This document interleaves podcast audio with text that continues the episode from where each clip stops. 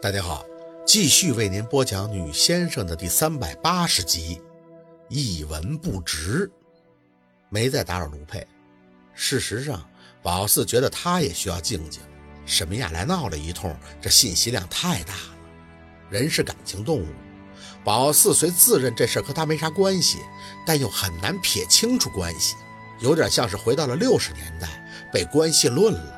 什么海外关系，什么祖上是地主，你都得躺枪被批斗，被扣上某种莫须有的帽子。简单来说，就是出身。这个问题还真是千百年来社会如何进步都没有办法彻底改变的。我们歌颂了上百年人人平等，可现实却永远让你为一些自己不知道的前因去买单。宝四无话可说。如果是他犯的错，他可以解释，但那事儿出的时候，他娘的还没他呢，这要和陆佩说什么呀？能做的就是理解陆佩。宝四知道他很在意他这个哥哥，还有他父亲那些信呀，还有录音。稍微的换位思考，要是他爹早死了，他的童年很孤独，莫名的知道了一些关于父亲的真相，他也需要时间去消化的。晚上。宝四简单的吃了点饭，就回到了卧室。陆佩收拾了些东西，就去了书房。宝四给他下了面，然后让许叔给送了过去。一个人在房间待了一会儿，还是没忍住，拿出手机把号码给若君拨了过去。想了许久，他才接起电话，语气一如既往的透着虚弱和疲惫。喂，宝四站在阳台，看着远处在夜色中起伏的波涛，直入主题。我和陆佩在一起了。哦，我知道。他像是猜到了什么，但不到最后一刻，仍旧绷着，不会全盘托出，镇定的非人。关于我的身世，我知道了，也就不多问了。给你打电话呢，是因为今天沈明雅来过了。她不光说了你和陆之信的事儿，还带了一些录音，以及你和陆之信当年的信件。你有什么要解释的吗？咋说也是叫了二十多年的妈，宝四能做的就是尽量的委婉。薛若君在那边安静了许久，一丝丝激进的情绪都没有，像是所有的激情都被岁月给磨光了。他把我说的一文不值吧？宝四压着气，这么说你就是全承认了？你想我怎么说？薛若君在那边稍稍带起了些微的鼻音。之所以阻止你和陆佩，也就是怕这个。他沉吟了一会儿，还是继续开口：“我二十多年前的确是爱上了一个有妇之夫。若是再让我选择，我还会选择爱他。他是我这辈子最爱的男人。只是沈明雅这个女人肯定不会实事求是，她会把一切过错都推给我吧。当年。”他让我走投无路，一门心思的折磨我。如果你要质问我什么，那我都认。我的确是破坏了他的家庭，别说当年了，就是现今社会，我也是会被万夫所指的。所以沈明雅就名正言顺的以一种弱者之姿报复我，他让我有苦难言。宝四，你很清楚，没有你，我活不到今天。宝四的眼皮跳了一下。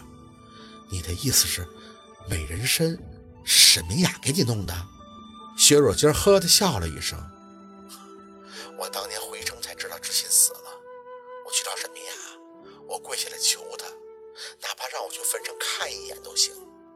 她弄出个日记给我看，仿照的知信笔记，上面知信说最喜欢看我漂漂亮亮的。沈明雅说我当时人不人鬼不鬼的，怎么去见知信呀？我这才极端的想恢复原状，你以为我就那么在乎一张脸吗？只是当时魔怔了一般，就想去看知信，就想去看他一眼而已啊。那你看到了吗？他怎么能让我看到？他那个假坟耍了我好些年，还是夏文东后来告诉的我真相，我这才想从这个邪术里边抽身，可是已经来不及了，我这辈子都过不了。要想活着，就得一直吃胎儿。你以为我想吗？沈明雅说这事跟他没关系，怎么可能啊？最后我逼夏文东去查，得出的结果是，当初和我练美人参的每一个女弟子都是癌症患者，她们每一个都是将死之人。沈美雅可以说是精挑细选了这些人陪我做戏。在当时那个年头，他每个人都给了几十万。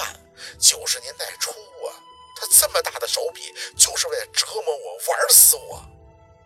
宝四深吸了口气，这都是夏啊，我我爸跟你说的。薛若君在那边控制了一下情绪。是我发现他是沈美雅的弟弟，然后闹离婚的时候，才让一切真相大白的。我之前一直以为我愚昧无知，被人蛊惑了，才会修炼这种东西。夏文东为了我付出了很多，后来无意中才发现，原来夏文东是沈明雅的弟弟，原来他什么都知道。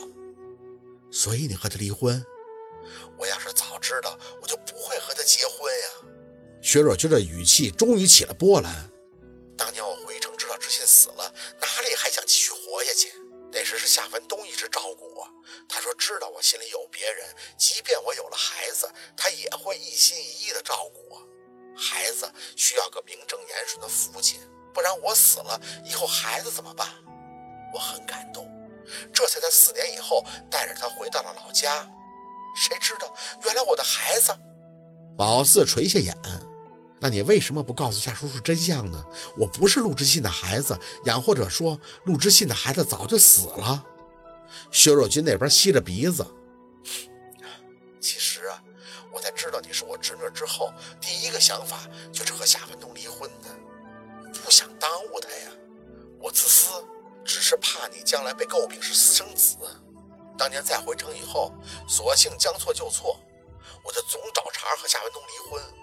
我就说，我后悔了，我有别人的孩子，再也不能生子了，不想和他过了。可夏文东说不在乎，死活就不离。再加上我当时还受美人身的困扰，就没有离成。直到我知道了他是沈雅的弟弟，这才算是把婚彻底给离了。宝四明白了，这说明当时他这个姑姑也没有自私到一个令人发指的份上。他憋着不告诉夏文东真相，也是为了找茬离婚。只是没成想，夏文东倒真的是个能付出的人。突然发觉，在整起事件中，夏文东是最无辜、受到牵连的那个。他付出的最多，最维护薛若君儿。眼见薛若君吃胎儿，明明知道是沈明雅做的，却又碍于沈明雅和自己的关系有苦难言，改变不了现状，只能滥用自己的职权去照顾薛若君儿。夏文东应该很委屈吧？每个人都怀疑他和沈明雅有不正当的关系。作为一个私生子，他没办法给自己证明，咽了所有的苦，结果最爱的女人也离开他了。以前宝四也质疑他撒谎，他有野心，他不是真的爱薛若君。现在看来，他的很多话都是真心话，只是他也有自己的无奈，他恨的也是自己的出身，自己对一些事的无能为力。